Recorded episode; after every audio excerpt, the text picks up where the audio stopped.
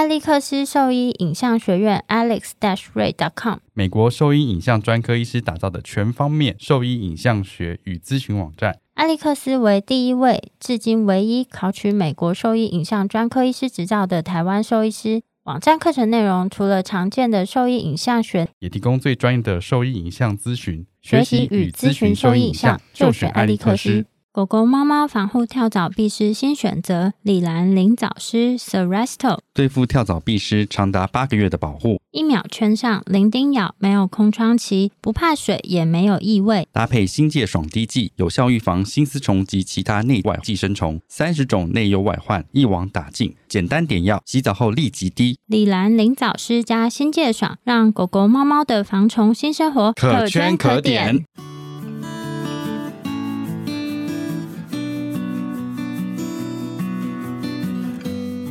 您现在收听的是 Wonder Vet Talk 超级好兽医的闲聊时间，我是兽医师肖慧珍，我是兽医师林哲宇 Steven，在这边我们会用轻松谈论的方式带给大家一些简单而正确的小动物相关资讯，也会和大家分享兽医师日常发生的有趣事情。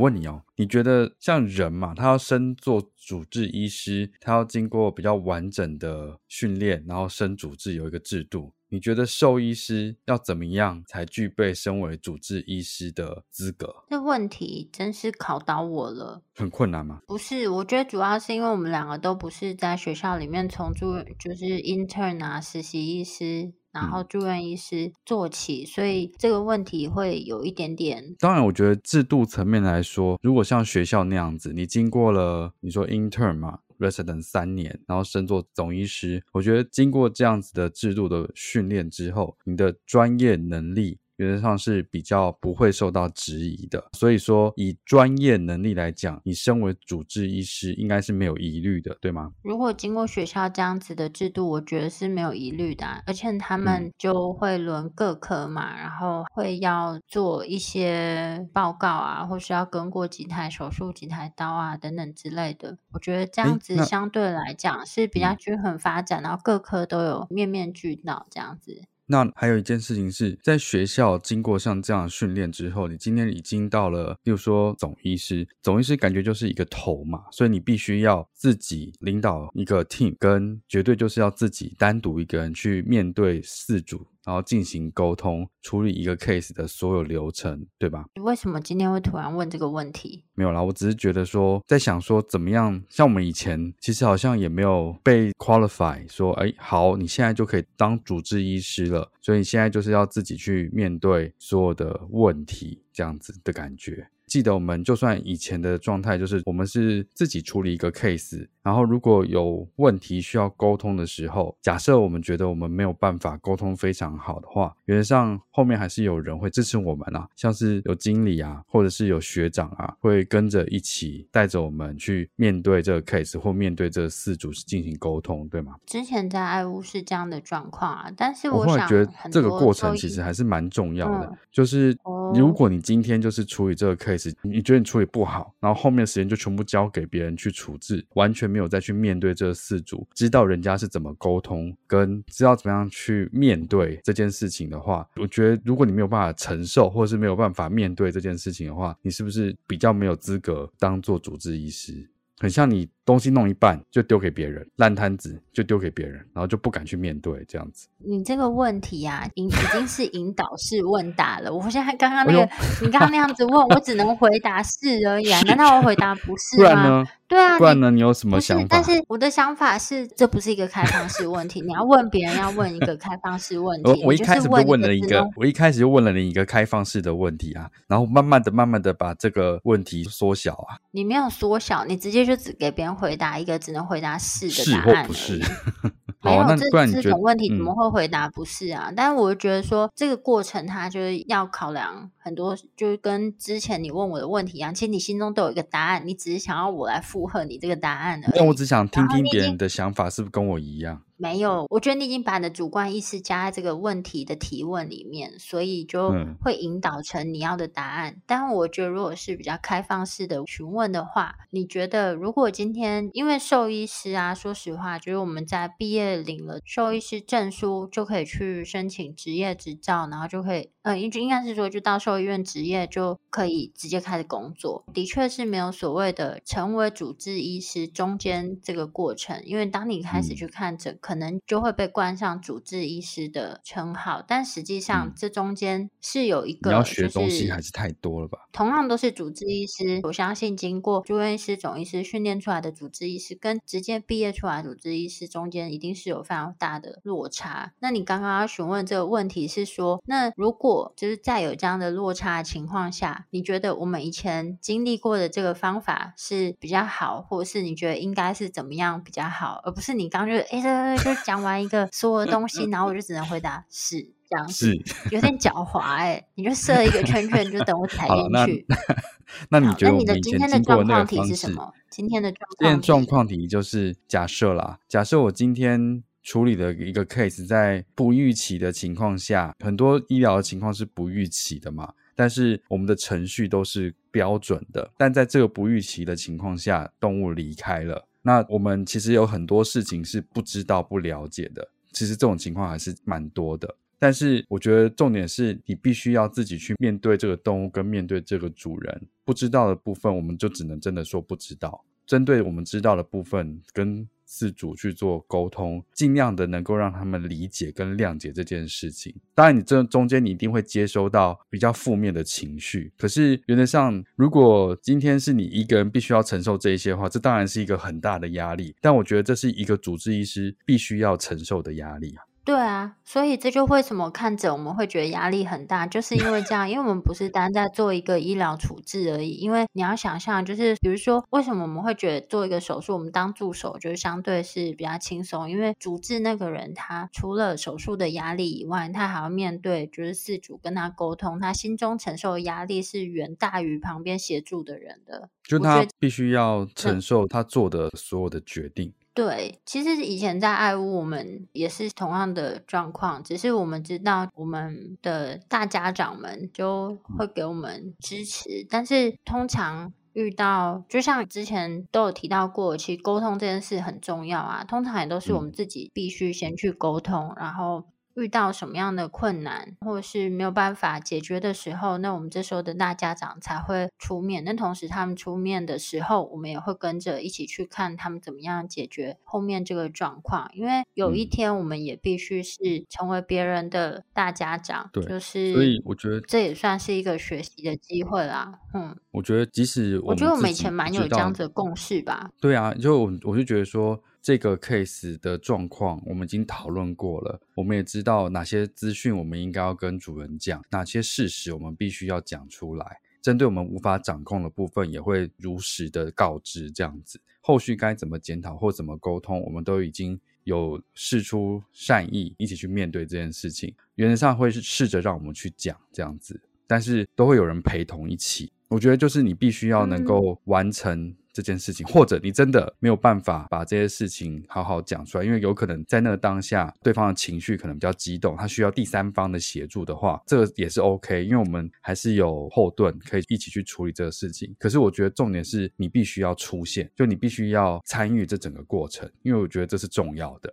我们以前有什么情况是我们没有参与丢丢给 人没有啊？应该我们都会参与啊，因为我觉得那是一个责任感，就是今天我接了这个动物，我负责了这个动物，它中间有什么差错，我觉得这个都是我应该要负责任的。欸、我觉得主治医师应该要参与整个过程才叫主治医师，而不是出了什么事情之后把这整个解释的部分丢给其他人去处理。这样子我觉得是一个蛮不负责任的行为，嗯、因为我觉得专业能力原则上是靠努力进修可以得来的，嗯、但是你没有办法承受或面对这个责任的情况，不是一朝一夕可以改变的。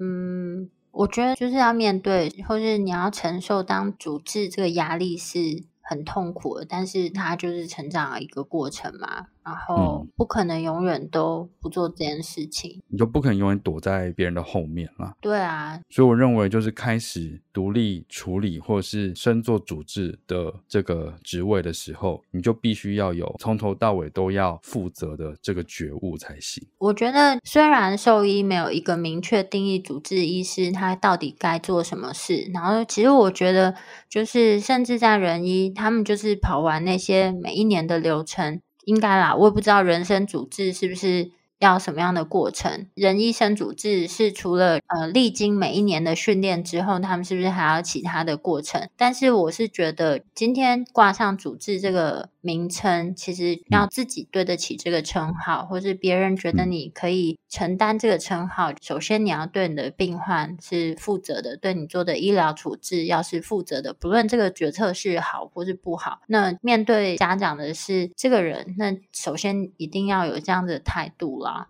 因为就像以前我们常聊到，医疗决策不可能。有时候会跟着十全十美，与时俱进嘛，对啊，不可能是十全十美，但是在那个当下，就是要面对。就像我们在做卫教宣导的时候，我们会用我们自己的名字。有一个原因，当然也不是说不用自己的名字不好或什么，但我们当时会这样子做，就是因为我们希望对我们讲出来的这些卫教知识是负责任的，然后也希望大家可以感受到我们这个态度，然后了解我们是真心想要把这些正确的知识传播出去。所以我觉得。很多事情，很多事情要肩膀，要肩膀，对啊。如果觉得我们讲的有不对或者不好的地方，那也是，如果是事实，应该是讲。我最近常在想啊，就我们在节目内容上分享的就是两种东西。第一个就是事实，事实呢，它就是有科学根据的，就是我们在文献或者过往的研究里面看到什么样的东西，这些不是经验谈，他们就是有科学根据的一些。医学知识，另一个就是我们分享的观点，但其实观点就是我们自己个人的看法，所以对于观点，它可能每个人会不一样，但事实没有什么好说，就是事实就是在那边呢、啊，它就是有科学根据。如果你对于事实不满意，那我们就提出证据给你，但是针对观点，欢迎讨论这样子。嗯，没错。但我们还是有我们自己的观点，我们不会变。可能有你有道理的话，没有啦，我们会变啦。但就是有道理的话，就是大家是可以讨论。没有，可以，可以，可以。但就是我我我们其实就是这么多集节目内容以来，我们就是有很多集数就单纯在分享事实。那我们会讲一些我们的观点。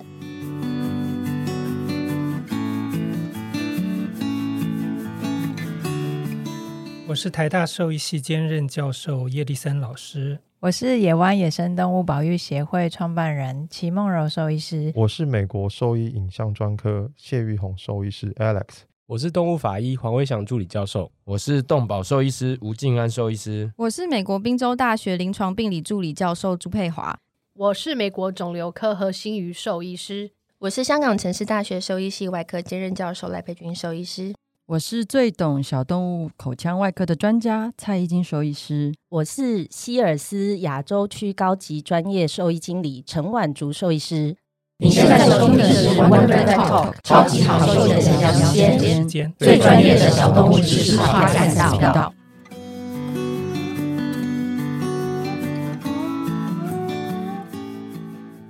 就是我最近想想啊，其实这些年来，我们职业时间很长了，哎，我都不太想面对这个事实。这么久吗？反正就是十年以上。他开始都四年了，真的。哎，我就看到其他人有分享啊，就是其实，在疫情的这两年，时间过得特别快，嗯、比以前还快。你你一直在等待这个东西过去，然后没想到过去就两年了。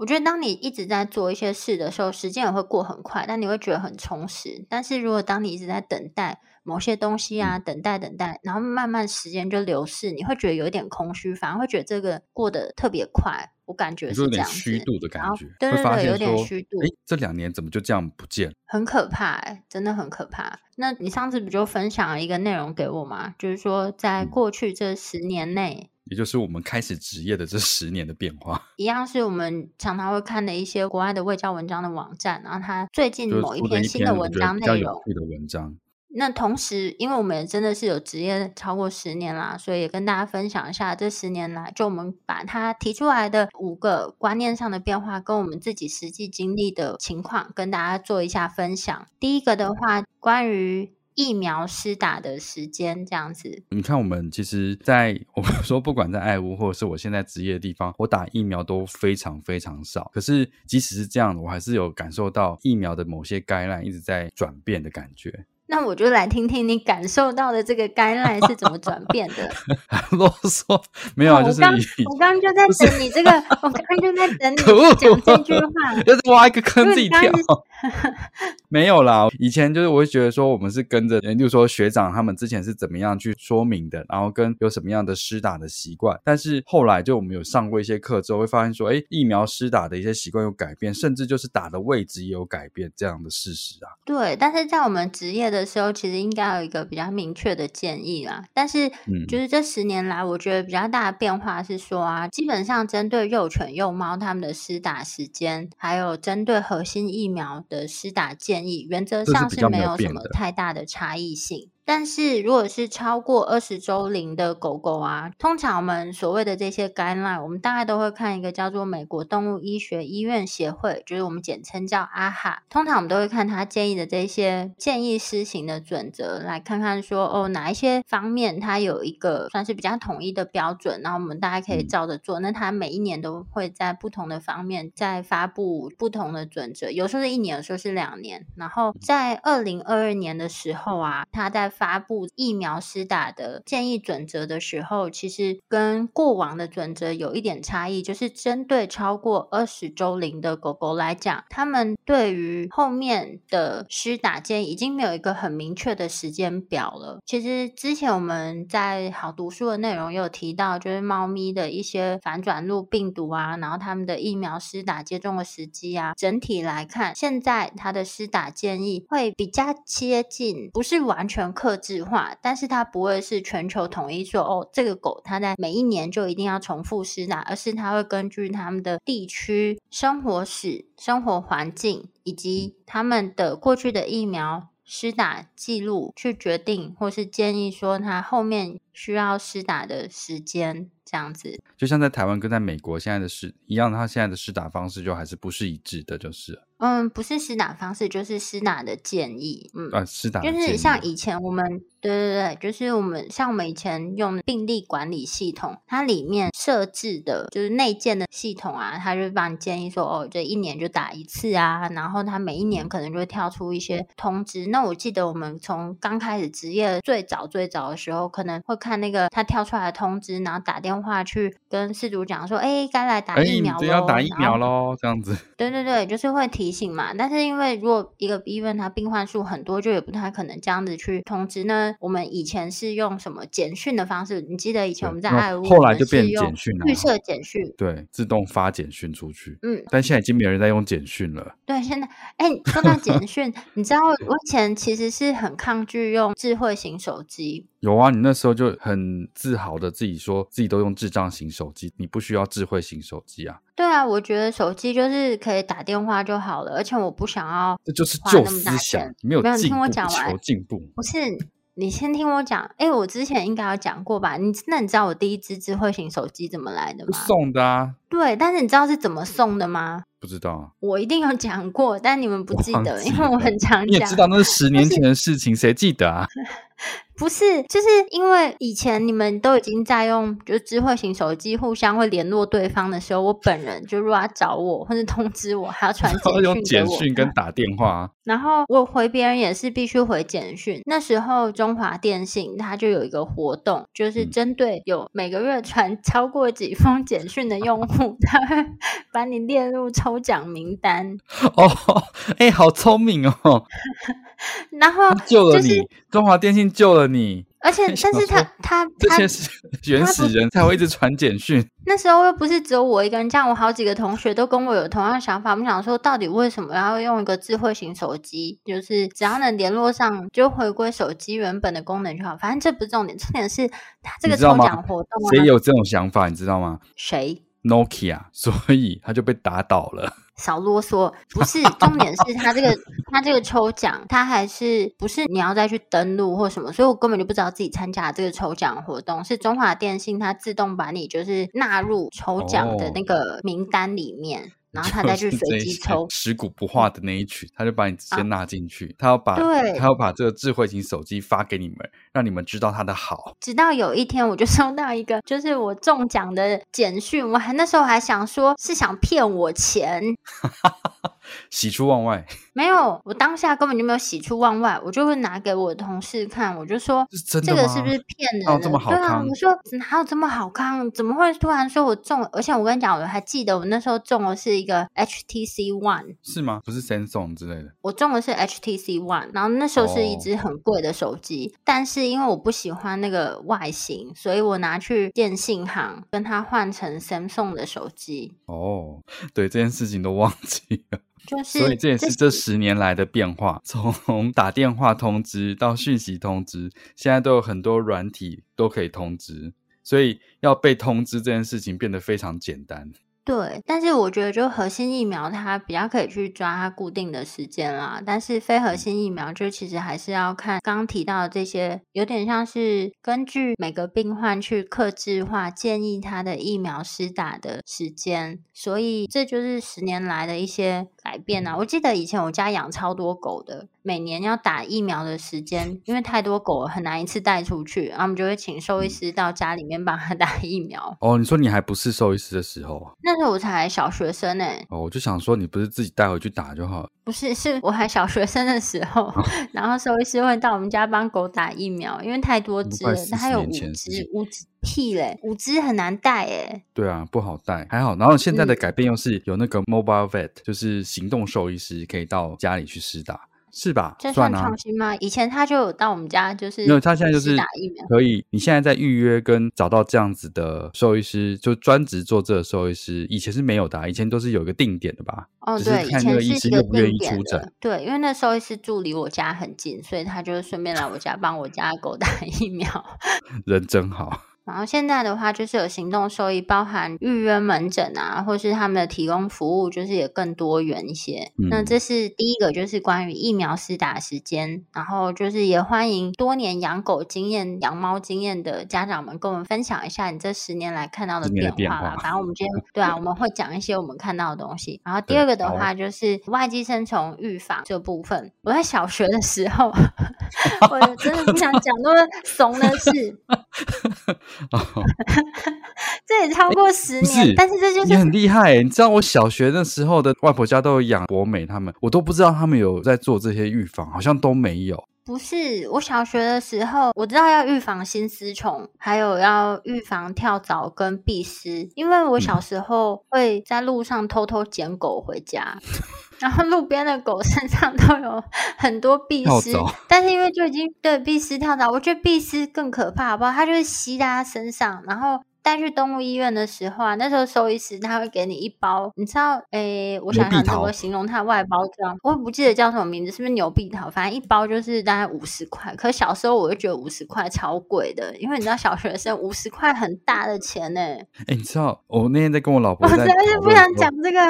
很可怕的事情，不是我那天跟我老婆讨论的时候，就是说我在讨论要不要给小朋友零用钱这件事情，然后他说他想说，不然就一个礼拜给他们一百五十块。我说一百五十块很少诶，我说我以前我爸给我我跟我妹一个礼拜去吃一次的，就是午餐，两个一个人是两百块，所以我一个礼拜可以拿到四百块。诶，他说为什么是你？我说哦，因为我妹的钱就由我来掌控，然后为了要去抽信用珠的卡片，我都会把他的预算压低。就这四百块，我都会尽量把他的花费压在一百块左右，然后剩下的钱我就把它存起来。他是被你妹听到，你妹一定想说，她一定知道啦。你妹一定想说，原来你小 时候在不想跟我计较而已，就被欺压了。没有，因为那时候我比较大嘛，所以钱是由我来掌控。就是小时候我们如果是那身上有壁虱、跳蚤的狗狗啊，然后带到兽医院，兽医师呢，他就会发，就是也不是发啦，就是卖你一包，很像那叫什么浓汤包的那种包装。浓汤包，一个扁扁的那个纸袋，那种浓汤包的包装，就是想象，我不知道怎么形容，就是哦，我知道，我知道，你你说那种什么汤包浓汤那个，对对对，扁扁的那种一包，然后他就跟你说，你这包呢，就是拿回去，然后就加水 稀释之后，再把狗抓进去泡一泡，然后再把它拖出来。所以就这样子哦。哎，对啊，你以前很搞刚哎，你都会做这件事情。那些就是，而且你手这样，他们跟你讲要防护之类的吗？但小时候他没有跟我讲，他就只是这样跟我讲。但你知道，其实那里面成分都是农药。就小小学生，我又不懂，就兽医师跟我讲，然后就是医生讲了，没错没错，我就是要这样照着做。然后我就拿回家帮我家狗洗。然后呢，小学生帮狗洗澡，一定全身也被弄得湿湿的。对啊，我身上不知道泡了多少农药。然 后我是我是家长，我回来就揍你们两个。没有，但是我妈就是也不会帮我们洗啊，她就会说：“那你自己洗，你就要把它弄干净。”但是以前我们的预防要你现在成为一个主治医师。然后我们刚开始，我们刚开始工作的时候，就是在大学的时间，我们大概那时候就会开始用一些外寄生虫的预防药。那念书的时候比较穷啊，我们就会自己用那个 Ivermectin 啊，就是自己配一些。哦就是他们的新丝虫预防药，然后通常我们小时候去外面买的那些兽医师他们自己看起来手包，大概都是以这个成分为主。在我们职业的这十年里面，其实外寄生虫预防的用品其实越来越多元，然后包含每个月吃一次的，对，真的是大药进。从每个月吃一次的手包药，然后或者是最早我们比较知道就是犬心宝嘛，就是那个肉块口嚼定，那时候就也有倍麦新呢，它就是一个药定，就是小药定。嗯还有小时候还有用虫，因为我还帮我家的动物做外寄生虫的预防，因为我不想再重温一次，就是那个拿那至少到我长大的时候，我已经知道用那个粉来泡是错的，也不是错的啦，就是其实对人是有点伤害，比较危险一点，比较 危险。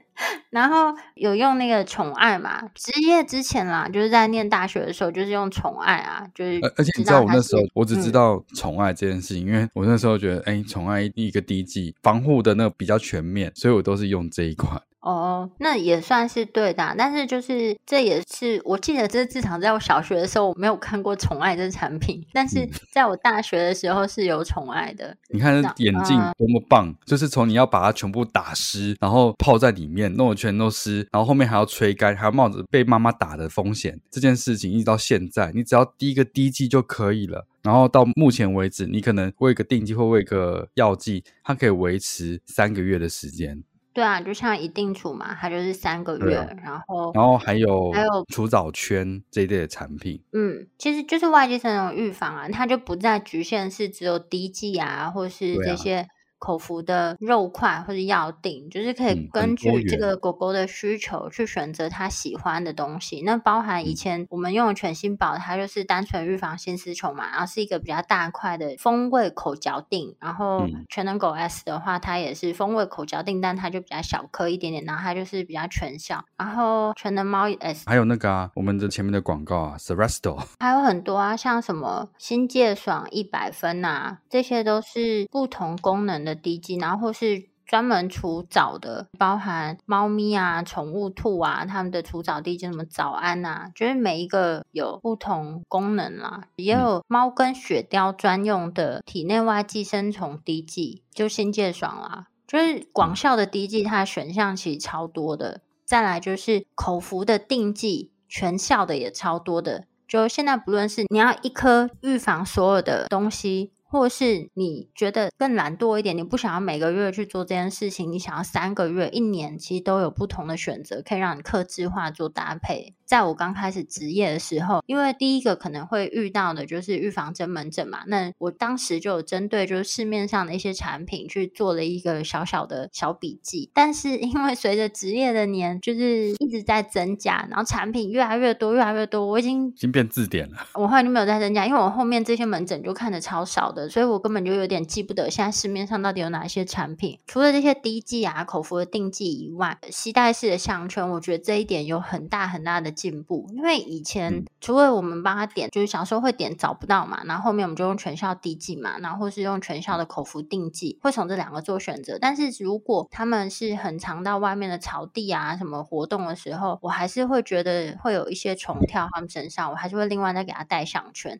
但是那个项圈，我其实以前最讨厌就是那个项圈上面会有一些味道，或者它会有一些粉。但我的狗会跟我说，那个、超臭的。嗯，但我的狗会跟我睡，所以我闻到那个味道我就不喜欢。后来就是像 Seresto 灵藻丝，它这个项圈，我觉得它最大优点就是没有什么味道，所以基本上我的狗我就让它一直戴着。嗯、然后其实我后来知识上是没有很努力的在更新啦，因为我记得这些滴剂或什么之类的，在跳蚤、蜱虱，特别是在蜱虱的预防上，这些产品都是国外的产品，然后再进来台湾，所以他们其实。预防的一些必死的种类跟台湾盛行的种类好像是有一点点落差的，但我不是很确定。如果有对这个产品更熟悉的人，可以帮我们做一下介绍。但我真的是没有那么熟。像有一些人呢，他现在越来越多人会用那种什么一年施打一次的。宠爱心思，他就对，先是从预防，然后他就不用每个月那边喂药啊，然后就是他可以用一些配合自己方便的时间轴来针对这些外寄生虫做预防。我觉得外寄生虫的预防，你单看这个每次产品好像有一点点，就也不便宜，就想啊，这个小东西就要几百块钱，或者这个小东西就要一千块钱，就会觉得花不下去。但是当这个动物生这个病，我觉得凡是能够用小钱就可以预防的疾病，我绝对会花这个钱，就像预防针。啊，然后或是一些外寄生虫，因为一旦他们得这个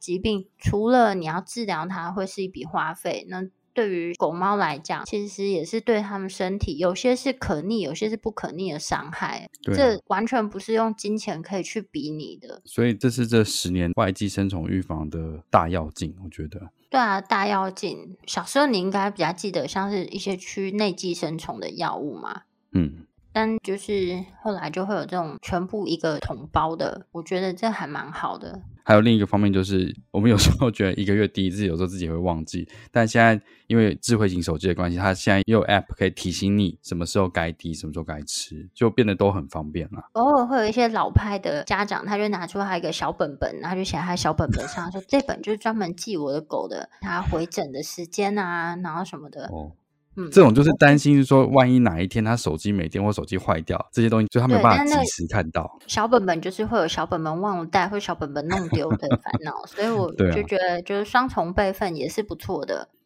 再来的话，就是前几集我们有讨论过，就关于这个狗或者猫咪，它到底什么时候就是要去做这个绝育手术。在以前我们、嗯。最刚开始进入兽医系的时候，他就跟你说：“我小时候有听过这个，你有听过吗？”你说，猫啊，他们就说猫满两公斤，嗯、不管它几个月，就是可以绝育。哦，我没听过这个。母猫满两公斤就可以绝育。我小时候就是前辈们说的。然后还有狗的话，他们就说这满六个月就可以绝育了。我们以前刚职业的时候好像也是这样子，对不对？我记得六七个月大的时候就绝育这样子。嗯，但我们刚职业的时候是差不多这个时间。后来，或是在我们念书的时候，就会有提到说，哦，特别是母狗啊，在第一次发情前啊，或者第二次发情前，它们绝育的话，对于未来乳腺肿瘤就可以让它的几率是降低的嘛。所以，针对于母犬，它会有一些建议的时间。但是后来，我们又再把母犬细分为它到底是小型犬、中型犬，还是大型犬，或是巨型犬，针对不同的犬种，就是体型，就会建议它们适合的绝育时间。近年来又有骨关节疾病或者各式各类的癌症，就是在不同的好发品种，那它有针对他们绝育时间跟这个发生癌症的风险去做了一些研究调查，所以它可以再更细项的去分说，哦，到底哪一些品种它适合在什么时间点绝育，所以已经没有办法像以前一样一概而论。可是针对猫的话，一刀切没有这样子啊。对，然后甚至针对猫也不是这样子一刀切啊，就是也有像暹罗猫啊，就是体型很大的猫，我们就有建议说它。可能至少要在什么时间绝育，而不是说像以前我们讲两公斤，哎，暹罗猫或是那种体型很大的猫，它很快就超过两公斤了，但它其实还是很、啊、之类对对对，但它还是很幼龄的猫咪，所以已经没有办法像以前的观念一样。这就是我觉得我们真的是目睹，也不是目睹啊，就是我们就看到这十年经历了这个经历的这个变迁，经历了这个变迁，然后也。觉得还不错，就是我们有一直跟上这个新的资讯，然后一直更新给大家。那目前我们提供给大家，我觉得短时间内应该不会有太大的变动啦，基本上。嗯、对啊，那针对这个时间，可以再去找我们之前讲的比较细的集数来听。另外的话，就是关于癌症筛检。其实这也都陆续有提到，但我觉得在我们念书的时候，基本上动物得任何的癌症就是不治之症，没有什么所谓的治疗。当然是国外都已经有什么肿瘤科在化疗，可是那时候在台湾，我觉得对于化疗这件事情，大家并不认识，然后它接受度也没有那么高，甚至很多人都不知道动物它是可以做化疗。在台湾啦，当然不是讲在国外，国外早就已经。很多年了。另外的话，就是大家对于动物寿命延长，我们在他们延长的同时，在老年阶段该做哪一些健康筛检，去提早发现这些癌症，越来越有这个认知，知道我们对对对，知道我们可以去做这些事情，去提早发现这些疾病，在某一些疾病上，它是可以早期发现、早期治疗，然后甚至都还是有很不错的预后。在动物，特别是在外科手术这一块，我觉得算有蛮长足的进步啊。就是我们念书的时候，肝脏肿瘤的手术基本上是一个死亡率很高，然后并不是很多医院都可以执行的手术。那现在呢，就是除了可以做肝脏肿瘤切除的手术的医院越来越多以外，甚至有一些医院或者像我工作的医院，它有一些几乎是人医在使用的外科手术仪器，可以去执行像这样的外科手术。嗯、其实像肝脏肿瘤啊，如果是所谓的肝细胞癌，它真的是属于你早期发现，如果它是单一肝叶的话，你外科手术切除，它还是有很长很不错的生存时时间跟他的预后也相对是比较好的，所以以前小时候都不知道这些事情可以做到。我家以前有一只狗，就是因为这个肿瘤就是死掉，亲身经历的痛苦啊。但那时候我记得他其实很早，我们就有发现他肝脏上面有一个肿块，当时就在单一肝炎，然后是单一团块。但是因为那时候的技术的限制，所以比较没有去做这个单一肝叶摘除这件事情嘛。对啊，那时候求助无门啊，想说那怎么办？我们可以做什么？然后那兽医师就跟我说：“这个没有办法啦，就只能这样子。”然后他就说：“那你就定起来追踪，就定起来看看。”看它变化这样子。但小时候又不懂。然后后来有一天，那个狗就肚子就变大大的了。然后他说：“哦，就再去检查，说这都是腹水，它差不多要死了这样子。”嗯。然后最后他就不吃不喝。我记得他是安乐的，是一个很哀伤的故事。那只狗也是我妹在那个垃圾场里面捡到的。现重点是他刚带回家的时候啊，这只狗肚子也大大的，然后我们也不知道那只狗为什么肚子大大的，我妹就带回来，然后就把它藏在我们家那时候地下室，然后藏在地下室，然后跟我讲说：“姐，我都带一只狗回来。”然后我就说：“是吗？”然后我们就把那狗放在一个就是小角落，想说不要被我妈发现。结果那狗突然就生了两个小狗，哎，哦，什么？什么？那狗就突然生了惊喜包，哎，对啊，就突然生了两只小狗出来，吓死我了！它突然在我们家生了孩子。哦，好，母子均安是吗？母子均安，母子均安。哦，好，好。嗯，癌症这件事情，就是大家现在都比较知道，说动物也会得癌症，有一些癌症它是可以治疗，然后他们也是有化疗的选择。那前几天我也有分享了一篇在那个 Per Podcast 上面的内容，就关于淋巴瘤的治疗，然后还有动物接受化疗到底是什么样的情况，内容还蛮简单的，可以看一下。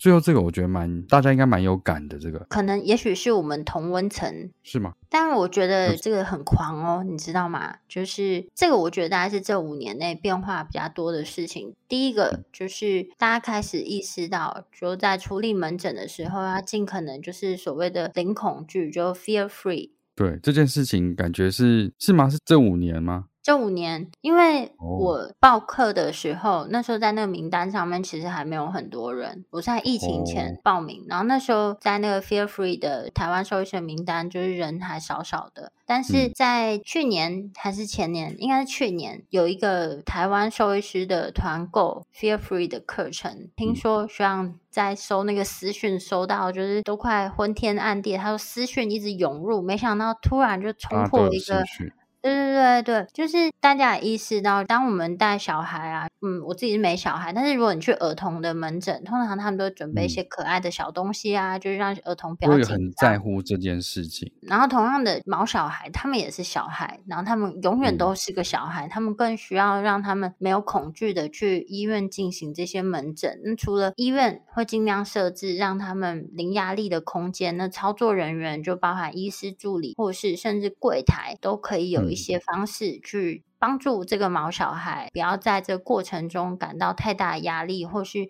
因为他太紧张没有办法进行检查。甚至现在家长都会更知道说，为什么我们在就诊前他可能会需要吃一些乖乖药啊，就是镇静药，让他心情是更放松。因为你看，如果一只猫咪它出门，到医院这个过程中，除了他很紧张，一直喵喵叫以外，那他在那个笼子里面惊吓到整个都是屎尿，然后到医院就整只猫臭臭的，然后他还很紧张，就出现一些攻击行为，这检查基本上就没有办法进行，没有办法比较顺利进行，或者是能做的检查就没有这么多，或者是你做出来的检查结果可能是没有太大的参考价值的。对，所以大家现在都知道这件事情。那我们在跟家长解释的时候，越来越多人能够理解，甚至猫咪太紧张过来。嗯我们就是要把它退货回去，说不行不行，他太紧张了，他下次吃了一点药再过来，嗯、家长们也都可以接受，不会像以前就是家长说不行啊，我都来了，我今天一定就是要做检查，他自己紧张，你们就给他做下去。对啊，因为其实我觉得这个观念的改变，我自己我我也有，因为我觉得以前就是我会认为医疗这件事情本来就是不舒服的，所以有些情况下你必须要让他忍受这些事情。但是随着时间，我们在做复健比较多之后，会觉得说，哎，其实你应该是要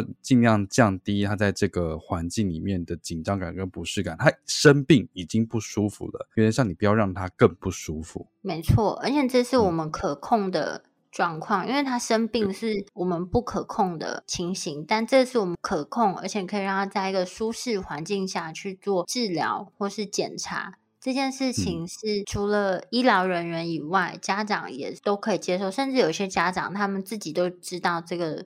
事情，他甚至在来就诊前，他就会先到医院说：“那我可不可以先来拿这样子的药物，让他在过来的过程中是比较放松的这样子。”然后还有，我觉得这个不是只有动物本身而已，就是还有兽医师，还有兽医组，就医疗人员也是可以有像这样子 fear free 或者是低压，我们自己也是低压。然后主人也是低压，所以这是一个三方面三赢的一个方式去进行动物医疗的。没错，如果进来一只准备要抓狂的猫，那大家都会很紧张，我，我自己都要吓死了。就是我刚读兽医系的时候，我有去兽医院打工。嗯就我记得那时候，我也是，我觉得那个真的很可怕。就是我记得那时候，医院的学长们他们有收留一只很凶的白色流浪猫，但那只猫它生了小猫，嗯、但那只白色的猫就是非常非常凶。它那小猫已经就是长蛮大的啦，就是大概都已经差不多到一个月的时候，我那时候才见到这个猫咪。但他们那时候为了训练我不要怕这只猫，他们就把我跟那只猫关在一个房间里面，关在一个笼子里。没有，就关在一个很大，就是对啊，算是大笼子，就是一个房间里，就派我去。谁会被打死？是不是？对啊，就派我去。换那个就是他的猫砂盆啊，然后换他的那个吃饭的碗。嗯、你知道我多害怕？我真的没办法，我都是一直放新的碗进去，然后因为我没有办法去拿那个旧的碗，所以我就是放碗放到里面，医院已经没有碗可以让我放，我就只好 硬着头皮就再从旁边看他是不是打捞出一个，我把它 捞出一个，然后洗洗，然后再给他。我所以你的压力很大。压力很大，我压力真的很大，因为我就是很怕很凶的猫啊。但我觉得现在像这样子低压处理的方式，就是除了可以让猫咪比较放松，那我有知道更多我可以做的事情，就是让我自己不要那么紧张。所以最早刚开始去上这个 Fear Free 的课程，是因为我想要看有什么方式让我不要那么紧张。但我觉得。学到的是，就像你刚刚讲的是，每一方面都得到好处，这样、嗯。而且我觉得现在更好的是，也有一些宠物店是用 Fear Free 的这个概念跟理念去经营的，让他们在做宠物美容这件事情的话，也是尽量有低压的方式去处理。我觉得这样子是，对啊，所以我觉得这个观念非常好，对于大家来讲都是很棒。而且就有点像你把环境塑造成低压，就有点像我们去咖啡店，就是一个很放松的感觉，我觉得很轻松的感觉。对对对对对，哎，好轻松啊，就完成了一项结扎手术这样子之类的。好哦，刚好看到这一篇啦，然后另外我们也是经历了这十年的职业，跟大家分享一下我们的经验。然后不知道家长们或者其他社会师们针对这十年来的变化有什么想法？就我们没有提到，或者你有什么比较有趣的内容也可以跟我们分享。那今天分享的内容大概就到这边。如果对我们分享的内容有兴趣或是有疑问的话，都可以上我们的网站。我们的网址是 triple w 点 wondervet 点 com 点 tw，或是 Google FB 搜寻 Wondervet 超级好收益都可以找到我们哦。喜欢我们的内容，也可以点选 Apple Podcast 上连接，请我们喝杯饮料哦。那今天节目先到这边喽，拜拜，拜拜。